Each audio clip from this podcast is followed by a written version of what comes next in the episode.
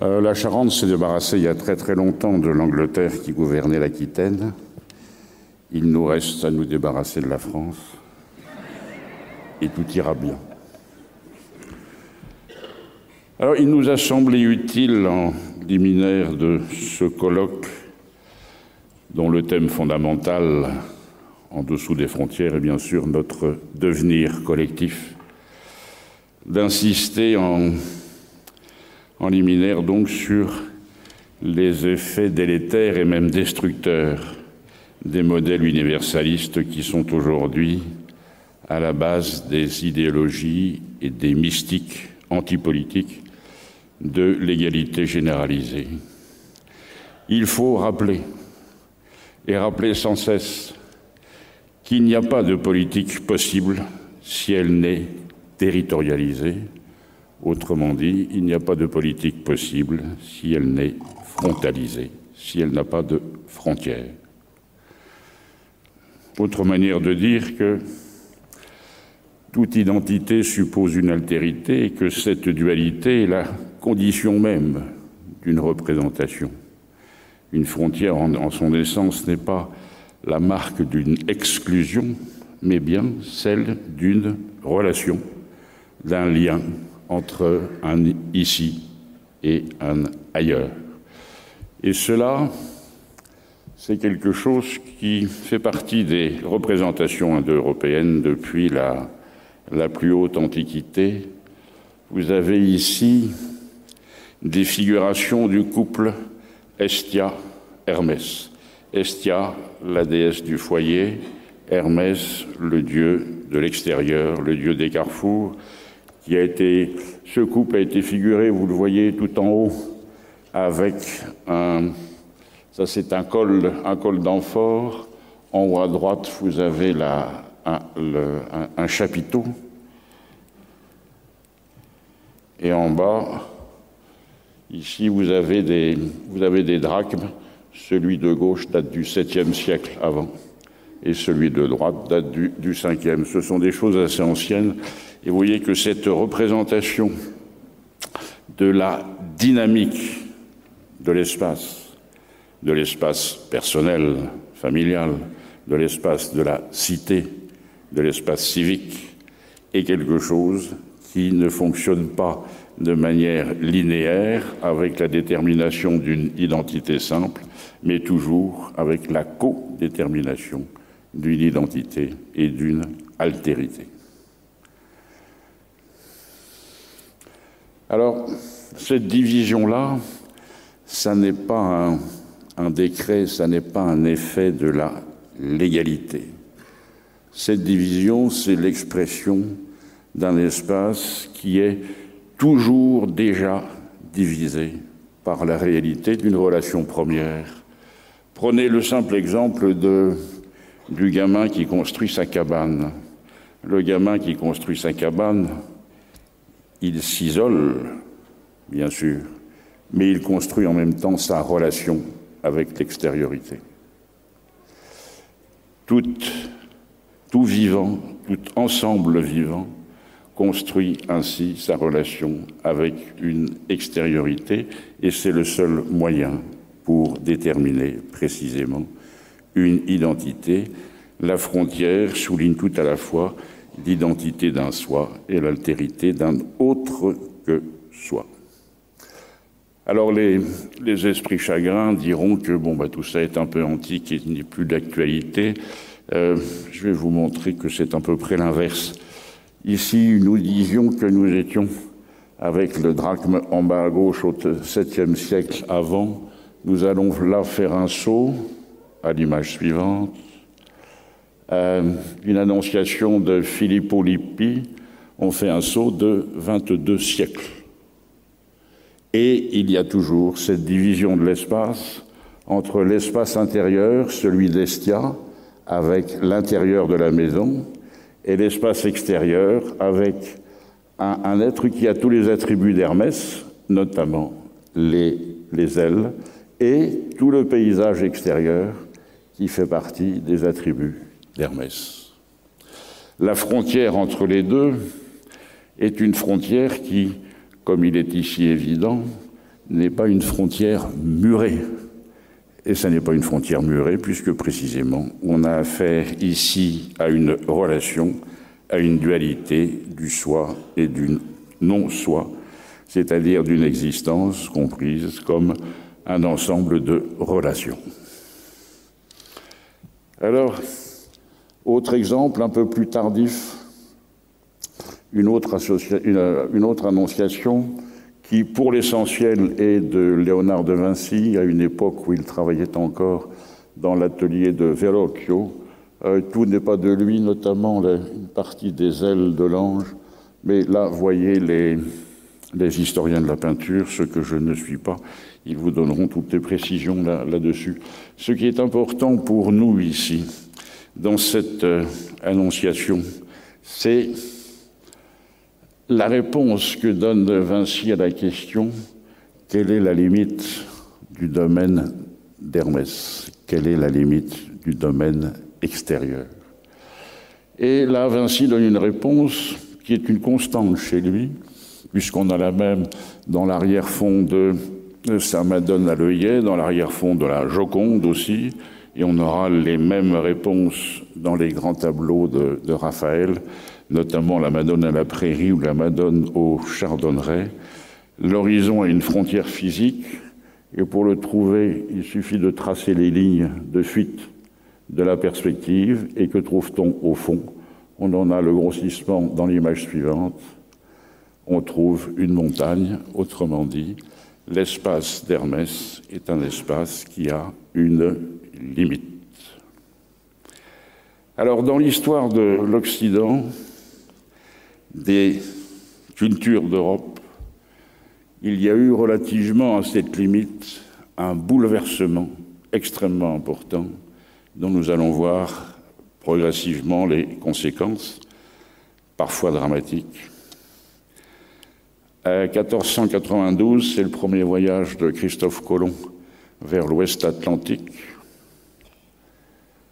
Après 1505, ce sont les autres voyages d'Amerigo Vespucci dans la même direction, vers un nouveau monde. 1505, c'est aussi l'édition à Saint-Dié-des-Vosges, sous l'autorité de René II euh, de Lorraine, du premier, de la première figuration du monde, où il y a, en plus de Europa, Africa et Asia, America en hommage au prénom de Vespucci, qui, oui ou non, est allé là-bas. Ça, c'est un débat qui concerne les historiens. Et vous voyez que tout cela va inaugurer un bouleversement pictural très très important, parce que s'il y a encore chez Claude Gelé, donc on est aussi euh, ici, euh, pas tout à fait au milieu, disons, premier tiers du, XVIIe siècle, un usage encore évident de la perspective géométrique, il y a la naissance d'une autre perspective, qui est une perspective chromatique ou euh, atmosphérique. Il y a deux noms pour cela. Et là, Claude Gelé rejoint d'une certaine manière la grande intuition que disait Ovide dans ses fastes, donc quelques décennies avant euh, notre ère. Aux autres peuples, disait Ovide, a été donné un territoire limité, mais la ville de Rome et le monde ont la même étendue. Autrement dit, il y a là l'expression d'une ambition impériale chez Ovide, c'est celle de repousser à l'indéfini le domaine d'Hermès. Et c'est précisément ce type de peinture que propose Claude Gelé quel était le grand collectionneur des tableaux de Claude Gelée au XVIIe siècle Eh bien, le grand collectionneur, ça a été Felipe IV, Philippe IV d'Espagne, qui collectionnait ces tableaux dans son palais de Buen Retiro, et vous les trouverez aujourd'hui au Prado. Le Prado a plus de tableaux de Claude Gelée, dit le Lorrain, que le Louvre. Tant mieux pour eux, et ça justifie un déplacement dans les encombrements de Madrid.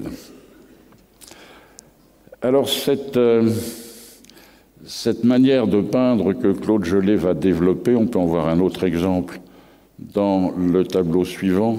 Euh, celui-là est intitulé euh, Soleil levant dans un port, l'autre était intitulé Soleil couchant dans un port.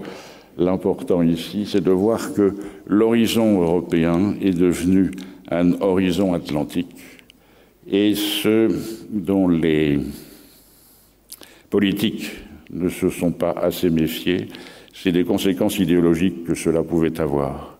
Il y a eu en 1550 une grande querelle caractéristique qu'on a appelée la querelle de Valladolid.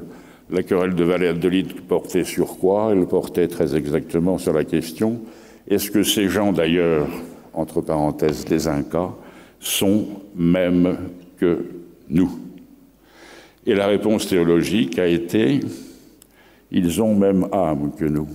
Il y a là une isonomie théologique qui petit à petit s'est glissée en isonomie politico-juridique. Et ce sont là c'est là qu'il faut lire les racines de l'universalisme d'aujourd'hui. C'est une conséquence théologico-politique et donc métaphysique de, des grands voyages vers l'horizon atlantique. Et cette isonomie juridique m'a retrouvé finalement une des intuitions mortelles de l'empereur Caracalla, on dit beaucoup que la fin de l'Empire romain, c'est 410, l'entrée des troupes d'Alaric dans Rome. Mon maître Gerfagnon préférerait dire 476. Laissez-moi encore un petit délai, monsieur le bourreau. Euh, c'est-à-dire 476, c'est la déposition de Romulus Augustule, euh, dernier empereur euh, romain d'Occident. Eh bien, je crois qu'il faut être un peu plus rigoureux 410, 476, ce peuvent être des causes euh, immédiates ou prochaines, comme disaient les historiens autrefois. La grande cause lointaine, c'est l'édit de Caracalla de 212. Caracalla, en 212, a donné la citoyenneté romaine à tous les hommes libres de l'Empire. Autrement dit, il a d'un seul coup agrandi de manière extraordinaire et non vivable le domaine d'Estia propre à Rome. Alors, il y a des peintres qui vont bien percevoir que cette extension à l'infini du domaine propre est quelque chose qui ne peut pas tenir. Vous avez ici un grand admirateur de Claude Gelée, c'est William Turner, euh, peintre anglais du début du, 17e, du 19e siècle. Pardon. Euh, il n'y a plus chez lui que des perspectives chromatiques et non pas de perspectives euh, strictement géométrique. Et là, ça commence à devenir très très imprécis. Ici, c'est la plage de Calais à marée basse, et vous remarquerez que les Calaisiennes de l'époque allaient chercher leur nourriture dans le sable en y cherchant des coques. Il n'y avait pas à l'époque d'ONG euh, pour euh, nourrir tout ce monde-là. Et le point limite de l'espace d'Hermès chez Turner va évoluer, on va le voir sur le cliché suivant, de manière dramatique, c'est-à-dire que à partir de cette euh, représentation 1834 de l'incendie du Parlement de Londres, euh, Turner ne va peindre que des, des points de fuite qui vont être en constant bouleversement, signe du fait que pour sa conception, pour ses représentations personnelles d'artistes, il n'était pas tenable de euh, tenir des, des, horizons infinis ou plutôt indéfinis. Il y a un peintre français qui va tirer la conclusion de cela, c'est Claude Monet, euh, qui, euh, à partir de 1872, à partir de cette vue de, du soleil levant sur le port du Havre, va limiter l'espace à un plan. Un plan qui va être développé de différentes manières et vous le verrez notamment dans ces, dans ces nymphéas euh, au, Luxembourg. Euh,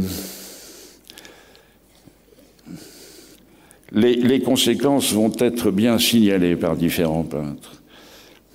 Ils vont anticiper ce que va dire Spengler dans son Déclin de l'Occident. Déclin de l'Occident est un livre qui date de 1918. Euh, mot à mot, c'est le déclin des Abendland, c'est-à-dire des pays du couchant. Autrement dit, c'est bien le déclin de l'horizon atlantique de l'Europe. Ça, c'est très important de le souligner. Et cette disparition de l'horizon atlantique de l'Europe, on va le voir aussi encore plus explicité sur le cliché suivant avec Cézanne, qui, euh, appliquant intuitivement, bien sûr, hein, ça n'était pas un idéologue, euh, les contraintes d'une peinture sans horizon lointain déterminé commence à bien souligner les, euh, les arêtes des objets peints. Et vous allez voir les leçons que vont en tirer ses successeurs, notamment ici Georges Braque. Cézanne est mort en 1906, il y a eu une grande rétrospective Cézanne. Dès 1907-1908, le cubisme naissait et Braque euh, travaillait une peinture qui est, alors, même sujet que la précédente, même sujet que le Cézanne, c'est-à-dire le, le, village de l'Estac. Alors, le village de l'Estac, ne le cherchez plus. Aujourd'hui, c'est le 16e arrondissement de Marseille. Hein. Il a été euh, noyé et disparu. À l'époque où euh, s'en occupaient euh, les, les, peintres, et notamment les peintres cubistes, très très subtilement et très intelligemment, Braque se disait, mais si on ferme des formes comme ça, il nous importe quand même d'arriver à trouver des passages d'une couleur à l'autre ou d'une forme à l'autre. Il était très très insatisfait de ce qu'il fabriquait et dont il discutait tous les jours avec euh, Picasso. Malheureusement, Braque, qui à mon avis était le plus subtil des deux, euh, a été blessé euh, à la tête sur le front. Sur le front en 1915 et à la tête, ce qui a conduit à une trépanation et il a perdu malheureusement une partie de ses moyens, chose que n'a pas perdu Picasso. Et vous voyez ici deux natures mortes, et Picasso pousse le fait de cerner les objets jusqu'à, dans l'exemple de la, euh, nature morte à la bougie, jusqu'à fermer la lumière sur elle-même. C'est-à-dire que la relation fondatrice de tout espace possible disparaît de l'horizon pictural. Et là, euh, les artistes nous prévenaient de ce qui allait bientôt devenir socialement et politiquement courant, à savoir l'enfermement des êtres dans leurs individualités, sans espace référent, et euh, ce qui résume assez l'essentiel de ce que seront les mentalités hyper-individualisme de l'après-guerre européen. Et tout cela aboutit aujourd'hui dans l'exemple du cliché suivant. Alors, ce, n'est pas un parquet, c'est un tableau de Soulage. Euh, Soulage est toujours en vie. Il est né en 1919. Il, euh, le, le, musée de Rodez, sa ville natale, espère le conserver jusqu'en décembre 2019 pour fêter son centenaire. Euh, Soulage est, est très important alors non pas du point de vue esthétique, ça je laisse à, à chacun son appréciation. Pour ce qui me concerne, bon, ce, ce tableau-là est dans une des salles du musée euh, Fabre à Montpellier. Quand vous venez de passer une heure, une heure et demie avec euh, les peintres classiques à discuter avec Courbet euh, et que vous rentrez dans la salle où il y a des soulages, vous retrouvez tout le talent créateur des ingénieurs mécaniciens qui ont mis en place les, boîtes de vitesse des chars d'assaut italiens, une marche avant, six marches arrière. Et il faut quand même euh, s'efforcer d'aller voir, parce qu'il nous dit quelque chose de ce que nous sommes. Et ce que nous dit Soulage, c'est que, faute de relation entre des objets totalement individués, l'espace lui-même a disparu. L'espace politique a disparu. C'est-à-dire toute frontière possible entre le soi et le non-soi a disparu par euh, indistinction de la ressemblance et de la dissemblance, par imprécision euh, quant à l'association et à la séparation, par indécision quant à l'identification et la différenciation. Et nous retrouvons là, dans un monde qui est très précisément celui de l'impossible isonomie théologique et juridique qui, con, qui, concluait en 1550 la querelle de Valladolid, tous les objets, tous les êtres sont équivalents, sont égaux. Et vous voyez à quoi cela mène. Alors pour se soulager un peu avant de conclure, pour se soulager les yeux, euh, retour à Titien, à la peinture vénitienne. Et euh, Titien n'est jamais meilleur que quand il parle de lui. Et nous allons passer au dernier cliché, qui est celui de son regard. Titien nous dit que l'important n'est pas ce que l'on voit ou ce que l'on croit voir. L'important, c'est le regard qui construit. Eh bien, aujourd'hui, en même temps qu'il y a une esthétique de la frontière inexistante, une esthétique de l'Hermès infini, ce qui est impossible. Si l'Hermès est infini, il n'y a plus d'Estia, et s'il n'y a plus d'Estia, il n'y a plus d'Hermès. Les deux sont cohabitants. Pour le dire en, allemand, pour ceux qui préfèrent, euh, le Dasein, l'être là, est strictement inséparable du Mitsein, de l'être avec. On ne peut pas penser l'un sans l'autre. On ne peut pas construire de représentation de soi sans représentation de l'autre. Alors pour l'heure, tout cela aboutit à quoi? Eh bien, la disparition des frontières, d'abord des frontières des nations européennes. Elles ont besoin de reconstruire leurs frontières. La frontière de l'Europe elle-même, l'espace de Schengen, on le sait, n'est qu'un euh, qu'un leurre. Et ceux qui l'ont bien compris, c'est ceux qui y rentrent imperturbablement. Et tout cela, c'est le signe. C'est le signe de quelque chose dont nous avait prévenu Machiavel. Machiavel, dans les, les les discours sur la première décade de Tite-Live, euh, disait que le prince doit entretenir son armée Sinon, ces places fortes et ces frontières deviennent des faiblesses. Deviennent des faiblesses tout simplement parce qu'il n'a pas les moyens de les surveiller. Le signe de euh, ce que j'appellerais le signe de Machiavel, euh, le fait que nos frontières soient devenues des faiblesses, c'est le signe du fait que les puissances des nations et pire encore, la puissance de l'ensemble des nations européennes est à ce point négligée que la menace est celle de ne plus exister et la menace est évidemment celle de la disparition des peuples. En conclusion, quelle est la tâche des générations à venir? La tâche des générations à venir, c'est évidemment celle d'une modification du regard et d'une modification telle qu'il retrouve cette construction essentielle de elle, de deux pôles à penser en même temps, dans le même mouvement, ce qui évidemment est inaccessible à l'énarque moyen qui ne pense que de manière linéaire. Euh, il faut penser deux pôles dans le même mouvement. Et euh, euh, ce mode de pensée est le seul moyen de nous apprendre à nous reterritorialiser. Il faut reterritorialiser les familles, bien sûr, il faut reterritorialiser les quartiers, les cités, les départements, les provinces.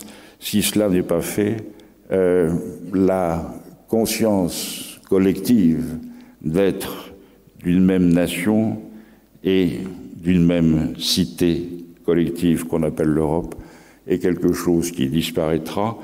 Il me semble qu'il y a dans ces instaurations à venir des espaces compris comme espaces à doublement penser, une tâche pour les jeunes générations qui doit être aussi exaltante que l'était vers 1492, disons plutôt après 1510, la traversée de l'Atlantique pour conquérir un nouvel horizon le nouvel horizon d'aujourd'hui, il n'est pas au-delà, il est chez nous même, et c'est une immense tâche à accomplir, de laquelle dépendent évidemment nos avenirs.